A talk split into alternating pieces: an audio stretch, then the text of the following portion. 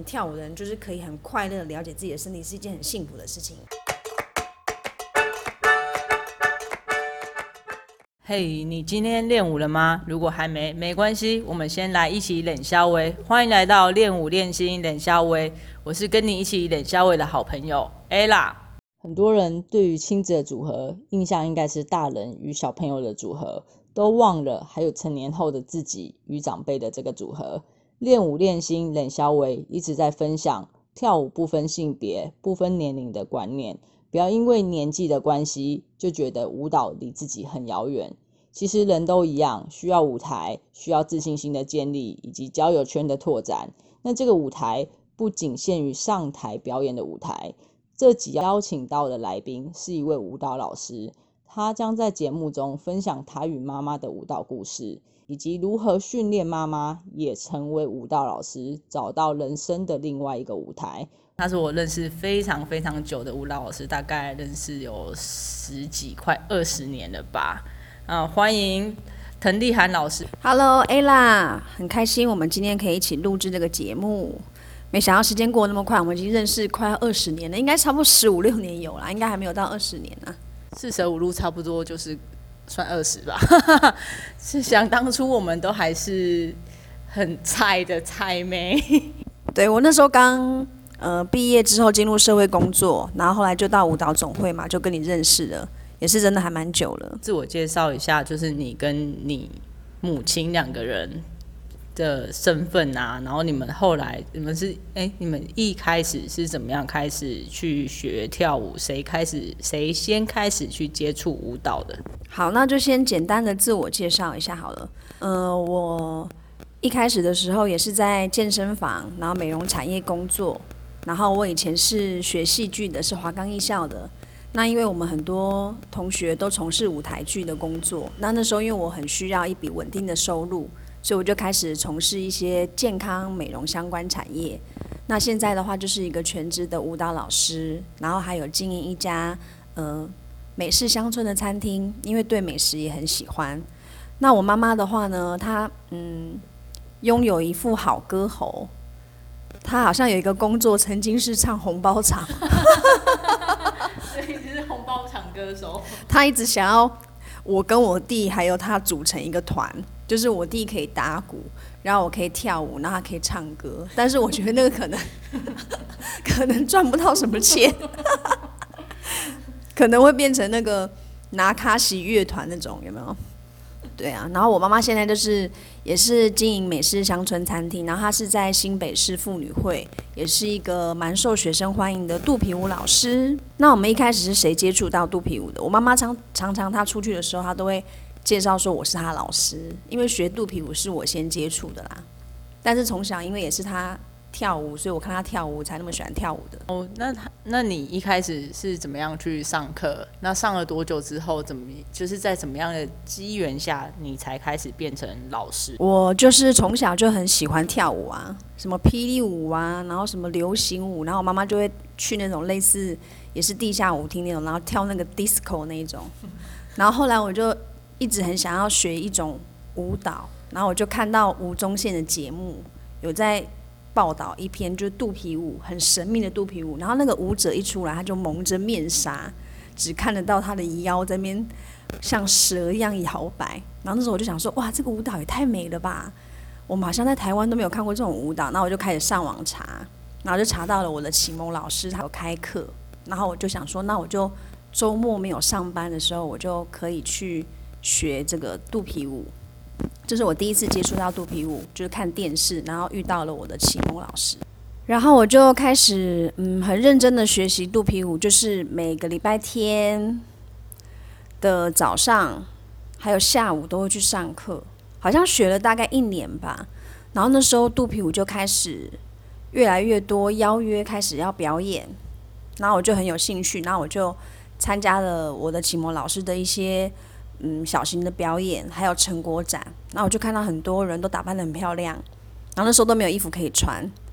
然后衣服 没有衣服都可以穿，听起来好可怜。那时候肚皮舞的衣服都没得买啊，然后我还回去把我的衣服剪剪一剪，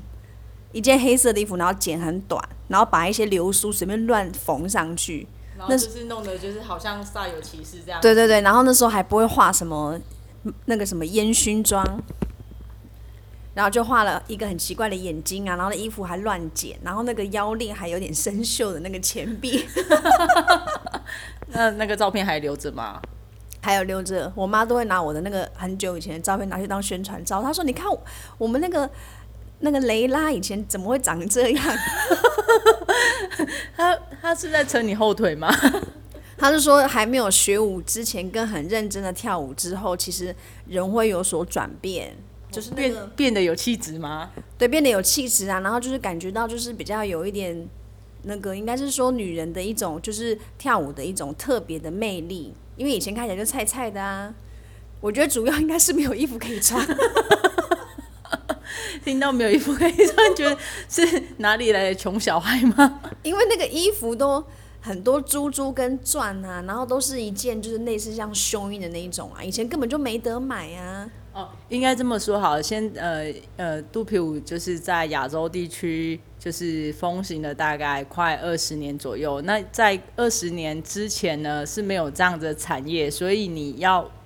你表演你需要舞衣，你需要自己做，或者是花钱请人家做，不像现在说哦你上网去买你就可以买得到。对，然后后来我才发现，原来我的身形是，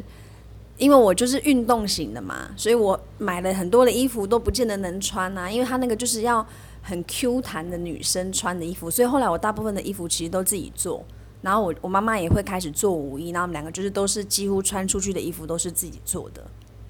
所以本来就会做衣服，还是因为为了跳舞，所以开始学习做衣服。我应该是开始跳舞之后开始学习做衣服，但是我妈妈应该是本来就是喜欢，然后她就也很会做，所以他就开始也做了很多的衣服要去表演啊穿。就是我先接触到肚皮舞的，然后后来后来就是跟我一起学习，跟我一起上课，然后结果开课之后学生比我还多。那那你学了一段时间，你说大概一年多，你开始去表演，那你后来是怎么样成为老师呢？因为一开始肚皮舞呢很缺乏呃比较专业的老师，所以那时候我就开始想说，那我就要去上很多不同老师的课，然后看一下就是如果是入门初级的话，应该是要会哪些动作。所以那时候就有接触到一个工作坊，他就有找一个外国老师来，还是西班牙老来的老师，然后就开始上一些外国老师的课，然后就开始到舞蹈总会就是学习，然后慢慢成为一个老师。那你说你妈妈一开始是你的同学，然后接在后来在什么样的机缘下，你们就是开始变成你们亲子组合一起去表演？一开始的时候，我接触到肚皮舞，然后嗯，我好像在家里练习的时候，我都会教他，然后我有开一些课程，然后他也会来上课，然后就开始慢慢的就是自己编舞啊，然后练舞，然后他也开始成为一个老师。但是我我觉得我好像每一次都会对他很严格，因为因为毕竟是妈妈嘛，所以我都会很直接的跟他讲说你哪边有问题啊什么的。然后所以我就觉得他应该是会一个很很努力的老师。哦，所以其实他没有成为你的同学，他是成先成为你的学生，后来你就是 push 他也去开始也开始去教课。对，因为以前在新北市啊，好像只有泸州那边有一些老师在教，那五股、新庄、土城那边刚开始都很少，类似像这种就是妇女会或者是里长活动中心有在教肚皮舞，然后我就跟他讲说，你就是当做是去跟别人分享交流，然后因为你也是妈妈嘛，所以你可能可以。跟你的一些就是类似年龄层的分享，说，哎，你学舞其实对身体很好，嗯，然后也可以就是青春永驻，然后所以他也因为这样子认识蛮多朋友，对他就是很因为区域性的关系啊，像，嗯，他在五股新庄土城那边，然后因为大家学生都是住附近的，所以那个社团跟那个社群都很稳定，大家都对他很好。在让他去教课之前，你是如何训练他成为舞蹈老师？嗯。我们两个就练习了很多的基本动作，我都会做一次基本动作给他看，然后他在学习的时候，他就会跟着我一起做，然后我就会跟他分享说是哪一个肌肉区块要使力，然后因为他可能以前我在国小的时候他就有学过国标，他以前是跳拉丁的，所以他的一些腰部的扭转啊，还有手臂的一些姿态，他其实都学习的蛮快，只是因为他有时候。很热情的时候，就是他会跳成，不小心就变成拉丁 拉丁了。对他就会变成女生版的瑞奇马丁，他就会不自觉的一直想要深蹲，然后把他的双脚就是很 over 这样子摇摆。我说肚皮舞的站姿要优雅，我说不能够就是那么的过度，因为我说他就是一种比较温柔的一种展现，但是他就是很热情的时候，他就会一直动去动去动去动去。那那你开一开始是告诉他说，哎、你教学生要怎么教？你是一一步一步带带领着他吗？对，我会我跟他讲说，因为我有遇到一个很棒的启蒙老师，我的启蒙老师就很严格，然后每一次上课的时候，他都会从头的动作带到呃肩膀、胸口，然后腰臀，然后脚，就从头每个地方都会动到，所以我就跟他讲说，你可以怎么去跟学生分享，然后要伸展啊什么的，对，他也其实就慢慢的练习，然后就越来越好了。因为你刚刚说你们两个练舞的时候，你都会叫他不要像瑞奇马丁嘛？你可以分享一下你们两个练舞的情况吗？会不会就是，哎、我听前面几组的亲子亲子组合，他们都说他们都是非常温和 peace，然后就是会互相讨论对方的动作。那你们是什么样的一个情况？我觉得我好像对其他人都会很有耐心，但是对家人就比较没有耐心，因为可能是平常对外面已经一直在讲话了，所以回到家的时候，要么就是沉默，要么就是讲话已经讲不晓得我们两个到底在讲什么，所以都会很没耐心。所以开始互骂吗？我都会跟他讲说，呃，就是看拍影片，然后先看一下影片的动作，然后或者是有什么问题的话再问我。其实我们两个在家里都会练啊，可是到最后都会练到都会有点生气，因为家里没有镜子嘛。然后我都会问他说你 O 不 OK，他都会回答我 OK。可是我跟他讲说好，那你自己跳一次给我看，但他就跳出来，跳出来完全不一样。也不是不一样，就是他个人风格就是他的个人风格就是很明显啊。瑞奇马丁，明明就是 Beyonce 或者是珍妮佛罗培兹，为什么看到他就会变成瑞奇马丁？没有，因为以前我对他的形象都是很有气质、温柔婉约，可是他其实，在舞蹈上面，他也是属于热情狂野派的。对，那我就跟他讲说，因为跳肚皮舞就是要有一点优雅，对，这样子才可以展现女性的一种就是不同的柔情啦。对，但后来我们就也有结合一些拉丁的肚皮舞，所以就很适合比较狂野的性格，他就 比较适合他的舞。对啊，因为他就可以很热情的展现，因为音乐就会很热情啊。像我们两个都是属于很喜欢欢呼的那一种，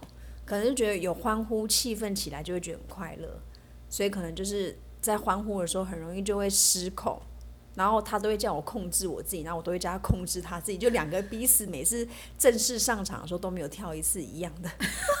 所以你们上台是就是两个个人 solo 的感觉吗？对，我们会有几个动作都讲好要搭在一起，可是正式上场的时候就会变成有一点就是。他一直想要跟着我的动作，但是我就会一直不自觉的很 over，然后我一回头看他说他也很 over，所以你们其实是两个在 battle，不是就是不是两个在跳双人舞。对对，这这个应该是我们要练习的啦，因为如果是自己一个人 solo 跟跳团体舞，我们应该是要达到一个协调性，所以这个我觉得就是要互相把彼此的个性再稍微磨合一下，两个人都是很有个人的风格啊，在融入上面就会觉得有一下子就没办法控制自己。我们刚刚算一下说，嗯、你们两个在舞蹈领域也差不多十几快二十年时间嘛，那这当中你们有没有遇到什么瓶颈，或者是说职业倦怠啊？那你们怎么去面对以及克服？嗯，我觉得我一开始接触到比较稳定的班级教学肚皮舞的时候是在浙大，那我在那边一开始就是从接触到肚皮舞教学，应该也有差不多快十年。那因为后来我的学生很多都成家了，然后有的都是怀孕生小孩啊，所以就会有一个断层。怀孕生小孩就一去不复返嘛？因为他们在谈恋爱，然后到结婚到生小孩的时候，过程我们都有参与。其实，呃，因为想说适婚年龄了嘛，然后就会想说赶一个进度，生第一个小孩。生第一个小孩的时候，其实我都会鼓励他们，偶尔还是可以回来跳跳舞啊，对不对？这样子才不会，嗯，完全就是要因为养育小孩而放弃了自己的兴趣，但是接二连三的到生了第二个之后，然后到第三个可能就没办法。对，生到第二个就真的没办法了，因为他们的身体需要很多时间的修护，所以那个断层跟那个倦怠应该是来自于就是他们学了很久，但这一批人就全部都没有办法继续往下走，就换了一批新的人，就是在重新培养这些人跟你一起去表演的时候，有的时候就会觉得我说哦，其实带人真的是不容易，因为大家要学习一个东西，要学习的很稳定、很长久，这很不容易。所以学习舞蹈这段时间跟过程，其实认识了很多的舞蹈老师。那有一些我们都是一直在舞蹈路上，就是彼此的支持，然后互相的学习。那有一些可能就是因为家庭的因素，就没有再继续跳舞这个区块。所以我觉得，其实职业倦怠的第一个阶段，可能就是学生出现了一个断层，就是你培养了一些跟你很要好的一些朋友，然后跳舞，然后跳了很多年，但是有些人可能就进入家庭了，或者是一些呃自己家庭的因素，就没办法学舞。那因为我还是觉得很想要继续推广舞蹈这一块，因为就是很热爱嘛。然后后来就是到了淡水，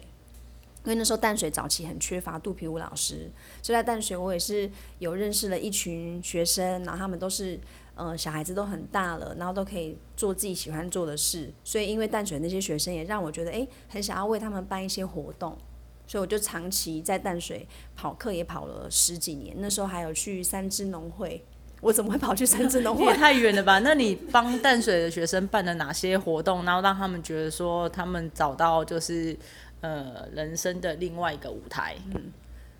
嗯我觉得我应该算是，嗯、我其实蛮低调的，没有很常 push 我自己很多，但是只要一有活动，我都会很乐意去接。所以像以前一开始在三支浅水湾那边就有一间厅，它是卖泰国菜的，然后就会有一些肚皮舞的表演。从一开始的时候，他们在餐厅开幕的时候，我们就一直有合作。所以早期应该算是我还蛮早，就是都有带学生去餐厅表演啊，然后一直有跳到西门町啊，然后很多一些像一千零一夜啊，最早我也都去表演过。他们就偶尔会办一些像是小型的成果展啊，每一年夏天都会在淡水那边看夕阳的时候，然后办一些舞蹈的活动。后来跟我妈妈一起合作之后，我们就嗯每一年也会办一个就是共同的联合的一个小型的成果发表。对，就是让学生们就是呃把平常学的，然后展现出来，带然后他带着他们的家人以及朋友们来看看他们的成果，让他们展现自信。对，因为我觉得，嗯，可以因为跳舞，然后变成朋友，然后又可以一起互相学习，这个缘分我觉得还蛮难得的。因为大家就是变成，嗯、开始慢慢的展现自己啊，然后一起变漂亮，然后一起会讨论，哎，我们身体状况如何啊，家庭环境如何？我觉得女人蛮需需要这种社群的，所以后来我们就把每一个班级都串联在一起，然后让他们会互相认识，然后鼓励彼此这样。当然，其实会有部分就是可能偶尔就是，诶，为什么你表演的时候站那边啊，我都没有站那边啊？为什么表演要买那一套衣服，然后为什么要订那一套衣服？其实都会有啦。但大家就是呃，因为缘分的关系，会继续留下来的，就是他们会一直很认真的学习。嗯那你刚刚说就是他们会在意站的位置或是衣服的颜色款式，那你都怎么去在当中去做沟通跟协调？没有，因为我个性都会比较直接啊。然后因为我，因为其实我可能有一点健忘，所以我有的时候怕我自己会放空，就是离开教室之后，我就会开始放空。所以我每次因为怕我自己会忘记，所以我在课堂上面想到什么，我就会讲什么。然后学生有时候就会觉得突然就是有一点错愕，说我怎么一直盯他这样子啊？其实我是要告诉他说我在注意他。所以我说，如果你们在排舞的时候有位置有问题，你们就直接跟我反映，我可以现场就调整。可是你你等我已经排好啦，然后你再讲，或者是你事后说，那也没有办法，因为有些同学他就是真的个子很高，然后跳的也不错。那如果你让他站中间的话，那你就让他 solo 就好了。干嘛要排团体舞？团体舞就是也是要为了画面协调，所以要考虑到身高啊，或者是等等之类的。对，因为他高嘛，然后他有有的时候穿上去衣服就漂亮，他不管你站哪边都看得到他，所以他如果是排在旁边或者是第一排的后面，第二排的后面都很 OK。可是有些同学他就是可能想说，为什么我每次都站那个角落，我也会想去中间呢？那我就会说好啊，那你们就三四个人就 solo 就可以啦。因为我说团体就是要互相啊。所以你中间会安排各安排一段，让他们到中间 solo 吗？其实如果他们真的很想要到中间，我都会让他们移动位置啊。但是有的时候，因为你知道排舞的时候要花很多时间嘛，有些有些时候很多同学他不会每一次他都会来上课啊，所以位置都会有点跑掉啊，所以就尽量就是固定在那几个位置，有没有？不要变化太多。他们是不是如果假设没有来上课，还是知道自己在哪边？其实我觉得可能是我为了让他们方便，导致他们好像每一次怎么觉得都好像都是站在一样的位置。所以你在课堂当中就直接跟学生说，如果你有觉得哪里不妥，就直接告诉你，你马上做调整，这也是不错的。对啊，我也在学习着跟他们一起跳团体舞。像有时候因为我要带动作嘛，我就必须在中间。可其实跳得很熟，我也会希望他们自己跳，就不要都是每个人固定在中间，让大家都可以有所发挥啊。最后，我觉得职业倦怠的部分，就是因为我的。学生有了一个断层，所以我开始班有点缩减。那我就想说，那我就到健身房去教课推广舞蹈看看。就到健身房之后，发现其实都是在跳有氧舞蹈比较多。哦，就是把肚皮舞这方面把它有氧化吗？还是只是纯粹的有氧舞蹈？有一些纯粹的有氧舞蹈，其实健身房会排肚皮舞的课，但是很少，因为他可能希望学员们都是来这边流汗的，所以舞蹈的课就很少，可能肚皮舞的元素只能加入一点点。或者是他可能就是肚皮舞的课开了，但他们这些学生可能上过很多很多的课，所以身体的架构就不会那么好像像纯粹的肚皮舞，就是会比较有氧。所以跳到后来之后，就会发现自己很像机器人。就是因为跳有氧舞蹈需要非常大的体能，那你这样长期下来，其实也是在消耗自己的体能跟脑力。对，有的时候。一天下来，可能三三堂课都是有氧，那就是都一直在喊一样的东西啊，来抬腿高一点，来画圈，整堂课都在喊啊，就觉得自己像机器人。那个时候才会发现，原来跳舞变成工作之后会有一点倦怠，是因为每一句话跟每个动作都是一讲一样的。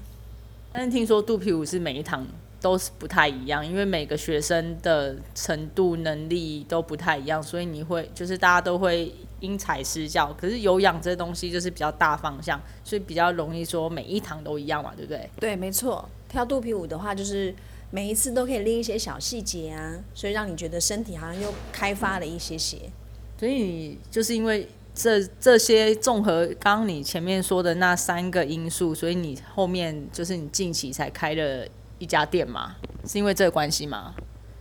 对，因为刚好二零二零二零二零年是呃，因为全球都遇到疫情的关系嘛，然后所以我就想说，有时候担心自己的收入，那我就在健身房教了很多很多的课，后来就开始出现一些觉得身体好像很像机器人，就是没有办法好好的放松，然后刚好因为呃我们。新店这边有一家店，刚好想要就是顶让出来，然后我就跟妈咪讨论了一下，我们就接了一间美式乡村餐厅的一个咖啡厅。那以前在我学生时代的时候，我妈妈就开过咖啡厅啊，所以我们就讲说，我们再度的从事餐饮业看看。所以就是重操旧业。以前我就觉得，其实做餐饮业都要守着店呐，就像好像我为什么一直不愿意开一个舞蹈教室，就是学生都说，那你就。弄一间教室啊，你就可以在教室，然后都不要跑课，然后就在教室教课就好。可是因为你自己当老板啊，然后你就要必须让这家店都有人进来啊，不是说只要去教课就好了。所以那时候有没有要开店，有没有要经营舞蹈教室，都是因为可能会失去到比较多的自由的时间。但是因为餐厅大家都会可以来聚会嘛，来用餐，也是跟美食还有舞蹈。都可以相关的，所以现在就是开了一家店，希望大家都可以来这边聚会啊、聊天啊、分享。嗯，哎，那时间差不多，最后你还没有什么想要跟大家分享，就是前面没有聊到的部分？嗯，我觉得可以学习艺术跟开发舞蹈、音乐这一块，就是一件我觉得很幸福的事情。因为我想到有一次我做捷运，然后我就。呃，从捷运站旁边走过去要洗手间，然后就有一个姐姐看到我说：“哎，我怎么看你走路的那样子好像不太一样，都好像很挺胸这样。”我说：“没有啊，因为我平常都是在跳舞的。”他说是哦，他说可是我都挺挺胸都挺不起来啊。他说他的那个腰啊跟背啊都长期很痛不舒服。那我就说哦，那我帮你看一下。然后我就看他就是有一点就是胸口一直往下，然后骨盆也是有一点感觉到都很紧绷。那我就跟他讲说，哎，你可以稍微挺胸。那我就因为那时候没有疫情的关系嘛，所以近距离接触都还 OK。那我就扶一下他的那个腰那边。我说这个腰跟胯，你可能要稍微把它就是肚子用力，然后挺起来。他说哈，然后听起来不就是来上肚皮舞就可以就可以那个？然后 后来他就跟我讲说哈，这个地方可以动哦。他说这个腰跟胯这边可以动吗？他说我活了四十几年，我都不晓得这个地方可以动哎。那你那时候差点流泪。那你跟他说，那你赶快来上我的课啊！我那时候差点流泪，我想说我们这么小的一个动作。对他来讲，他四十年都没有好好的用过他的身体，他竟然连站姿跟骨盆可以活动，他都不知道。那可见我们跳舞的人就是可以很快乐了解自己的身体，是一件很幸福的事情。所以我觉得所有的舞蹈老师，就是呃，除了教课以外，也是分享，就是我们在舞蹈的这个领域获得的快乐，这样子。有关于亲子的部分，你还有没有想要呃跟大家多分享一些呢？嗯，我觉得。呃，家人可以一起从事一个呃一样的工作，其实有难度，但是也是一件很特别的事情。难度就是要彼此去包容嘛，看到对方的优点跟缺点，这是平常我们可能不会去观察到家人的部分。那可以一起做一件事情，就是很多了很多的话题呀，生活上多了很多乐趣。像有时候我可能就会跟他讲说，那个。手是不是摆的时候肩膀要怎么动啊？然后两个人就会在那边聊起来，说哦，有的人好像天生就是这个肩膀的地方比较紧绷啊，我们就会互相去讨论，就是会多了很多不同的话题。可是你们这样子，像呃本来就是有一起一起教课，呃一起都有在教课，然后现在又一起经营餐厅，那你们会不会时时刻刻都围绕在你们的工作？那你们工作跟生活要怎么取得平衡？除了那个休息的时间以外，都在吵架。没有啦，没有啦。有的时候就是因为我妈咪她是一个神力女超人，她其实就是什么东西都做到很好，但她往往忘记要放松。所以我就是站在女儿的角色，我会希望她不要那么累。可是她就是看不惯我们做的，她就觉得她想要自己来。所以我觉得就是呃，认真工作之余，然后可能。就是热爱自己的兴趣之余，其实我觉得放松很重要啊。现在的人就是可能有的时候会不自觉没有办法好好的放松，所以我跟他就是还有跟朋友相处也是一样啊，就是除了彼此很了解以外，都会吵架或者什么。但是我觉得有讲出来总是比较好。对，所以你们两个相处就是直来直往，有什么就直接讲。因为我可能就是有的时候以前都是我会比较容易没有耐性。但是我现在都告诉我自己说，因为我现在不是在餐厅，已经不是舞蹈老师了，我还是要洗碗啊、擦桌子啊，然后上菜啊，所以我就会让自己缓慢一点。但是因为妈咪她就是可能就是因为就是老板娘嘛，然后也是一个老师，有的时候我们就会不自觉的用一些口气啊，好像去叫别人做什么做什么做什么。对，那因为又是自己家人嘛，就觉得听起来特别觉得有点卡卡的。所以，我们如果去外面当别人的员工，可能三不五时就要暴走，应该一直会被克数吧？对啊，因为我们就是很直接啊，直接就是开心的时候就很开心，然后可能有一点不不是很顺的时候，表情就会很垮啦。就是我都会开玩笑跟他讲说：“你那个脸好像头沙，什么东西？是什么形容？就是那个药炖排骨的头沙。”就头沙，就是嘴巴嘴边肉掉到下巴，有没有？就是感觉那个脸很垮。我说你再这样子，你的脸就会变成头沙。哦，那最后你是不是跟大家分享一下你们店的资讯？呃，我们店就是在新店靠近碧潭这边呢，然后叫风舞缤纷，就是丰富的风，跳舞的舞。那主要就是有一些美食，然后咖啡、调酒。那也希望就是热爱艺术的朋友们都可以来这边聚会，然后只要到脸书搜寻粉丝专业风舞方 foot 就会有了。